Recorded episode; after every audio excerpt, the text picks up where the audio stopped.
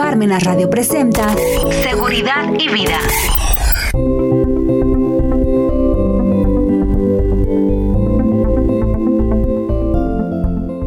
Hola, ¿qué tal? Muy buenas tardes, bienvenidos a una emisión más de su programa Seguridad y Vida. Y el tema de hoy es un tema recurrente de cada año, porque eso lo decimos cada año. Una vez que ahora le puse aguinaldo y más. Ya, ya está Navidad a la vuelta de la esquina, diciembre, porque pues hoy es, hoy es 29 de, de noviembre, entonces estamos así arañando diciembre. Y yo leí en una publicación X que pues ya, este, ya pasando octubre, pues ya noviembre y diciembre son casi perdidos. Bueno, muchos obviamente no todos porque son temporadas fuertes.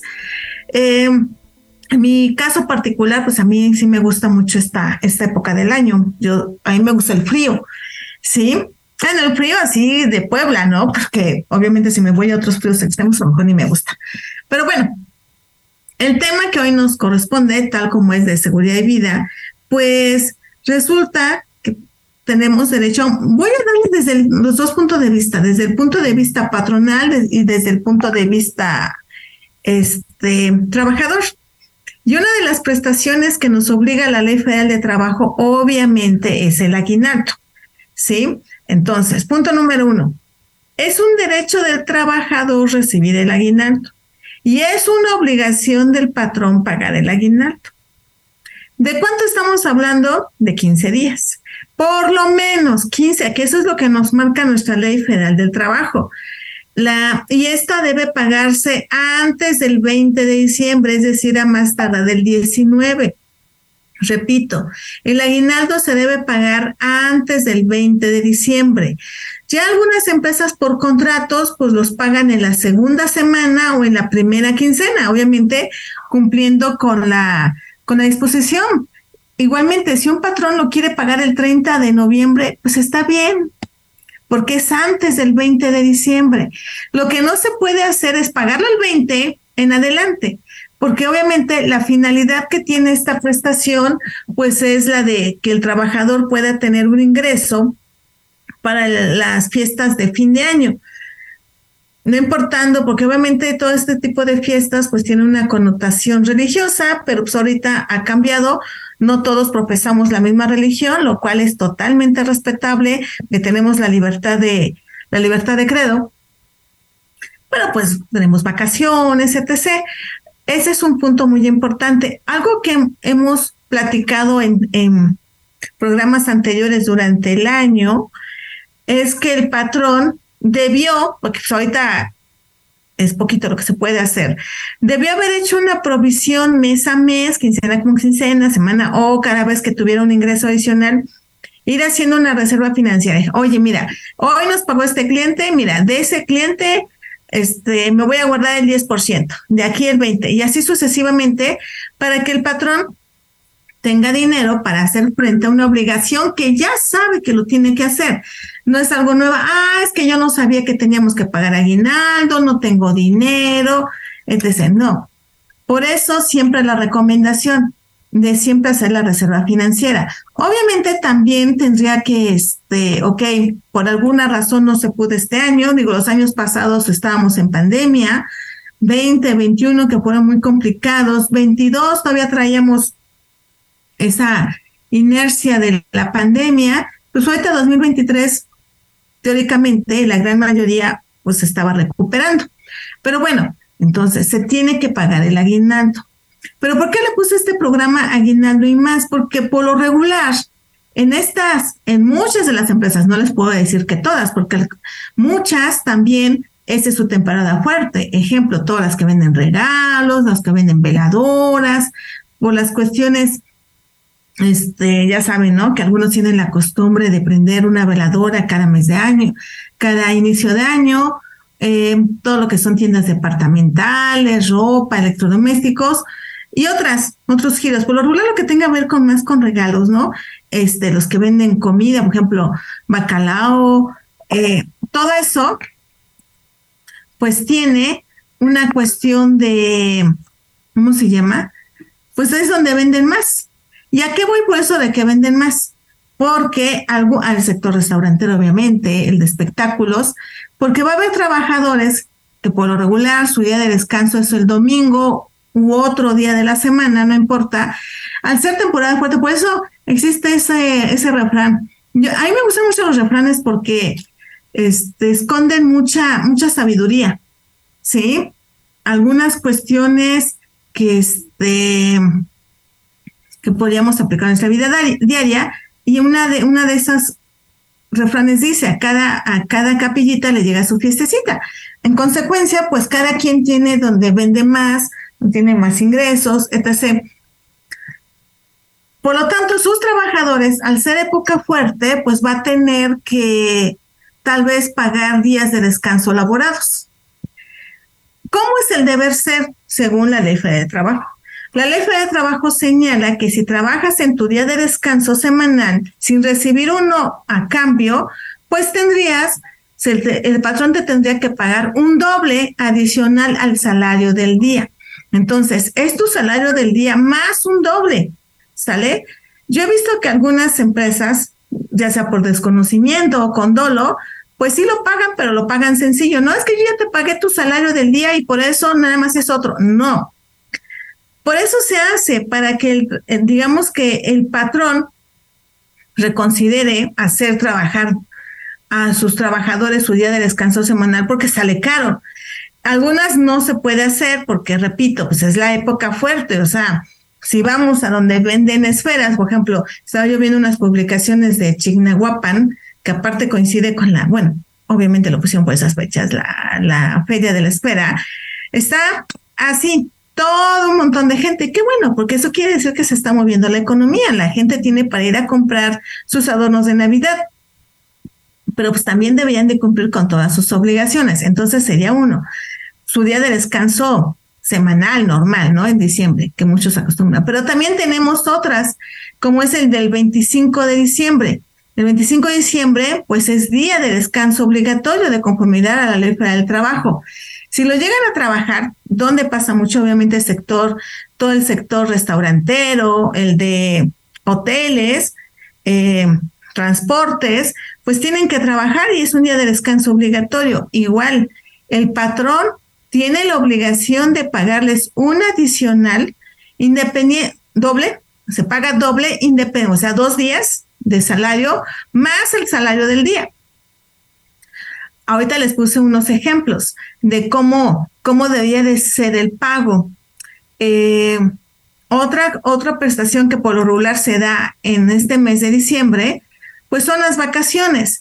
Y tenemos que recordar que este año cambiaron los parámetros, que a partir de este año pues ya el primer año son 12 días, segundo año 14 días, tercer año 16, el 4 18, el 5 20 y a partir del sexto cada cinco años va a aumentar dos, entonces de 6, 6, 7, 8, del 6 al décimo serían 22 días.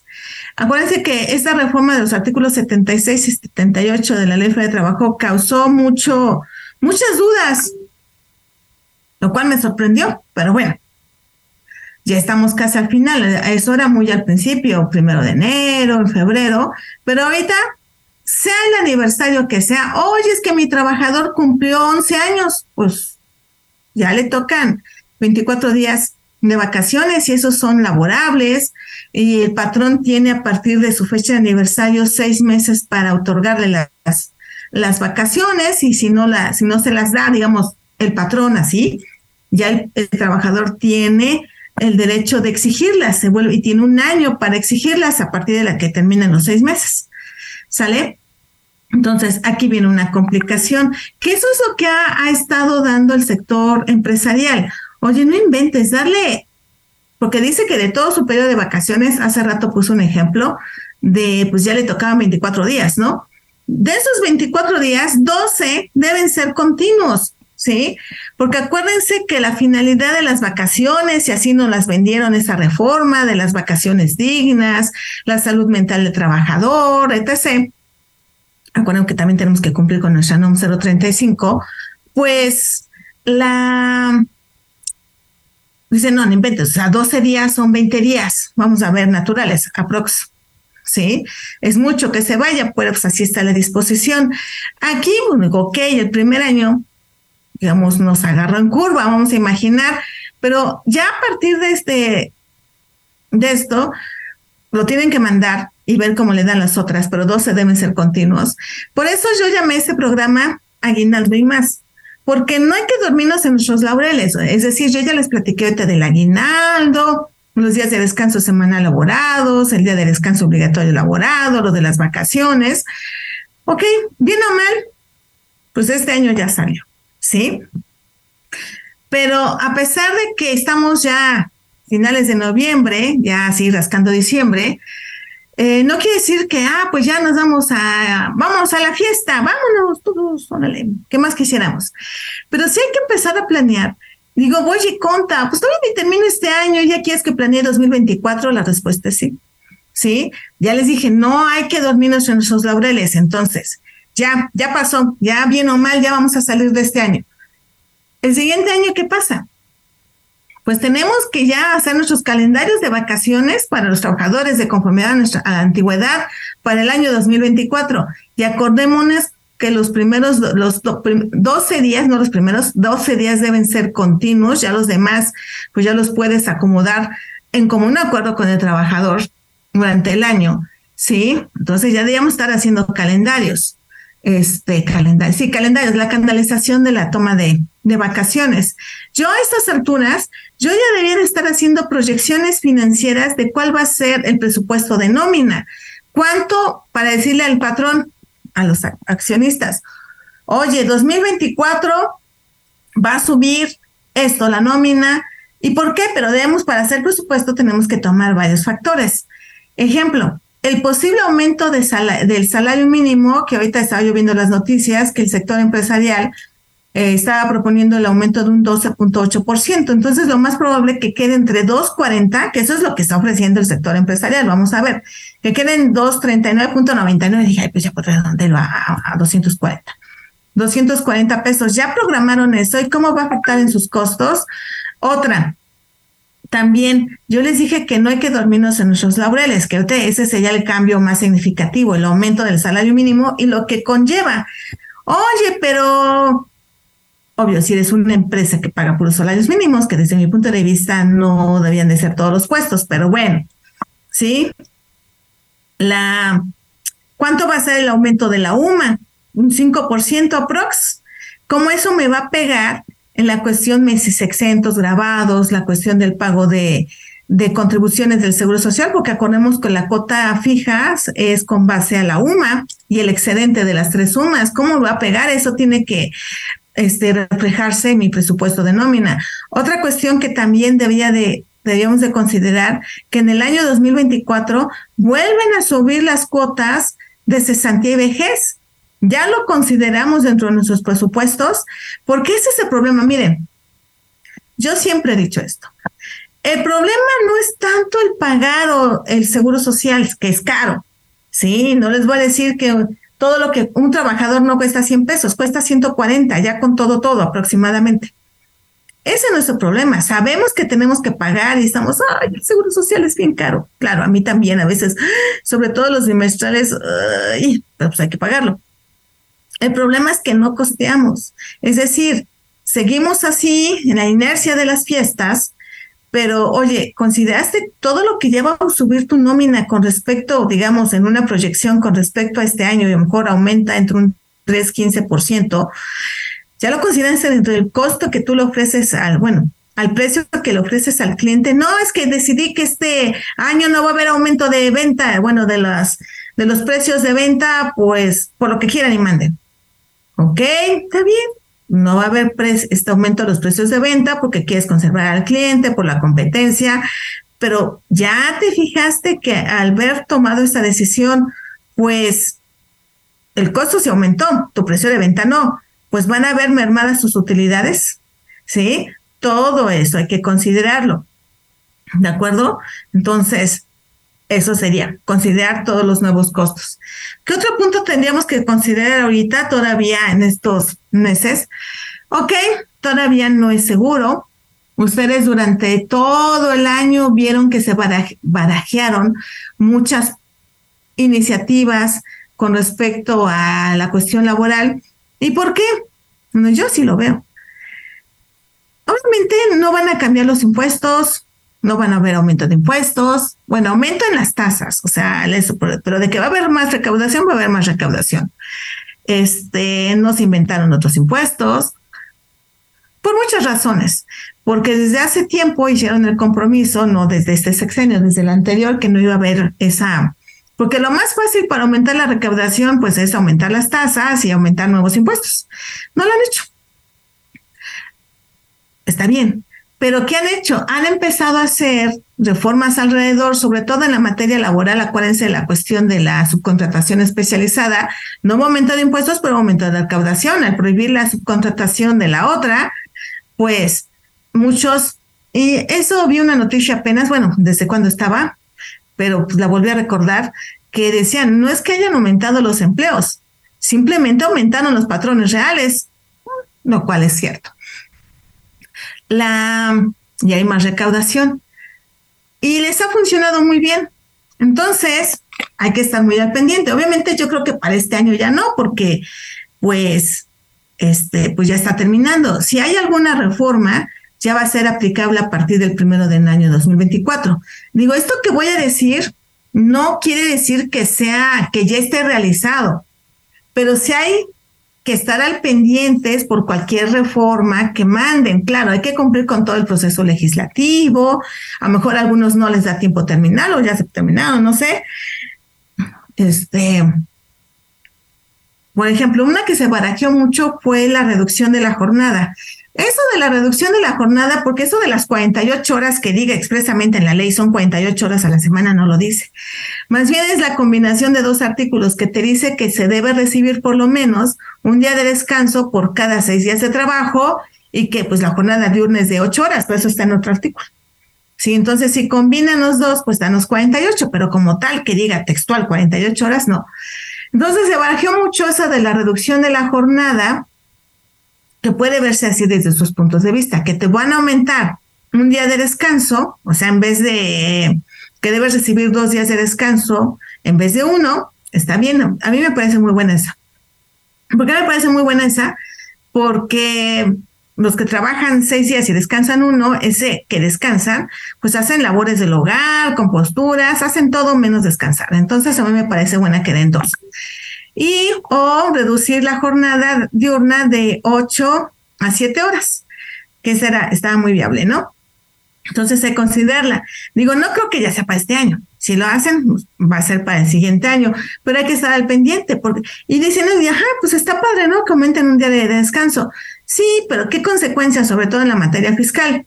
Si tú los haces trabajar sus días de descanso, que ahora son dos, sí, serían dos en su caso, pues aumenta la base de impuesto, así de fácil y simple, porque yo creo que, bueno, más bien no creo, las exenciones del artículo 93, esas no se mueven, otra que se manejó mucho fue lo del aguinaldo, de aumentar de 15 a 30 días y otro, u otras. Igual aumenta la, eh, aumenta la percepción, pero no la exención. Entonces, así va a pasar. También vi una en que una iniciativa de aumentar más días de descanso obligatorio, y ahí ponían ya el 12 de diciembre, 1, 2 de noviembre, este, jueves y viernes santo, por lo regular esos religiosos, ¿no? El 15 de septiembre, ¿cuál pusieron? Esa, hay una que sí me gustaba, esa sí me gustaría que pasara. Que, por ejemplo, si el 25 de diciembre y el 1 de enero cayeran en domingo, el día de descanso fuera el siguiente lunes. Sí, porque se no, no sabe.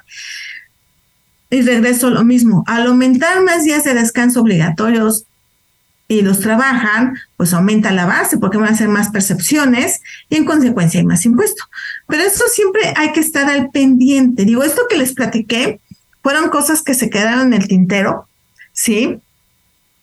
Que no pasaron por alguna razón, o les, bueno, no pasaron todavía, pero no quiere decir que estén desechadas, que es otra cosa. A lo mejor se van al siguiente periodo legislativo.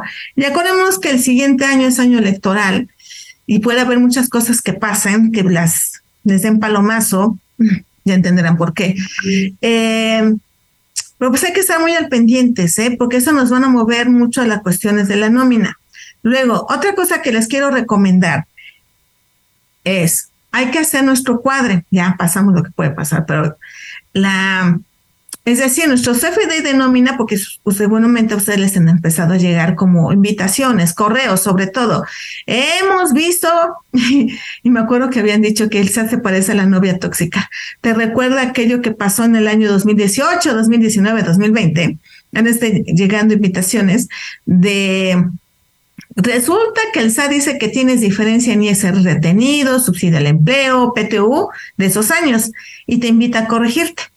Entonces, para evitar eso, hay que hacer nuestra conciliación CFD y nómina, verificar que lo que retuvimos fue lo que realmente enteramos, el subsidio al empleo, aunque esto del subsidio al empleo en este año se supone que ya no hay, ¿eh? entonces hay que tener cuidado si lo aplicaron. Eh, porque el subsidio se calcula por día laborado, no por todo el mes. ¿Sí? Entonces hay que tener cuidado, chequen cómo dice el decreto del subsidio al empleo. Entonces, una vez vamos, dentro de su cierre contable fiscal, pues hacer la conciliación CFD y nómina y obviamente contra contabilidad para que sean los, los CFDs que deben estar, ni uno más ni uno menos. Que el ISR retenido haya sido efectivamente enterado, el subsidio el efectivamente aplicado, y pues, los demás amarras contra el IMSS, impuestos sobre nómina, y acordémonos que la nómina tiene efectos fiscales al pago, qué pasa si alguna nómina por alguna razón no quedó pagada el 31 de diciembre, pues esa es para el siguiente año. Entonces, si hay que, eso decimos, de estos contadores, no se van de vacaciones, no. Desafortunadamente no, porque tenemos que hacer todo esto. A lo mejor otros departamentos sí se van, pero pues no. Y aparte, pues los impuestos siguen, ¿no? Y tenemos que enterarlos, en este caso los de diciembre más allá del 17 de enero, tenemos alguna toma de inventarios, etc, etc, etc. Entonces sí va a estar, digo, gracias a Dios, hay trabajo, sí, eso hay que agradecer mucho, pero sí hay que ponernos bien duchos, bien duchos, porque ahorita con toda la cuestión de fiscalización, y ya saben esa onda de la inteligencia artificial que dicen, ay, es que la inteligencia artificial, no, pues al contrario, venga, chepa acá, sí, hay que tomarla a nuestro favor y empezar a hacer todos esos cruces que el SAT ya hace, sale, no nos espanta, la, pero hay que adelantarnos, ¿de acuerdo? Y obviamente ese es el plus que le damos a los clientes, que eso es lo que no hace la inteligencia artificial, ¿sí? Todavía, ¿sí? Porque todavía no es autónoma y esperemos que no, porque yo me acuerdo de todas esas películas que te hablan de la inteligencia artificial. Pero bueno, eh, analicen todo lo que les acabo de decir y si alguna duda o comentario, pues háganos saber a través de todas las, ¿cómo se llama? Todas las, los medios de contacto de Parmenas y nos estamos viendo en nuestra siguiente emisión. Bye bye.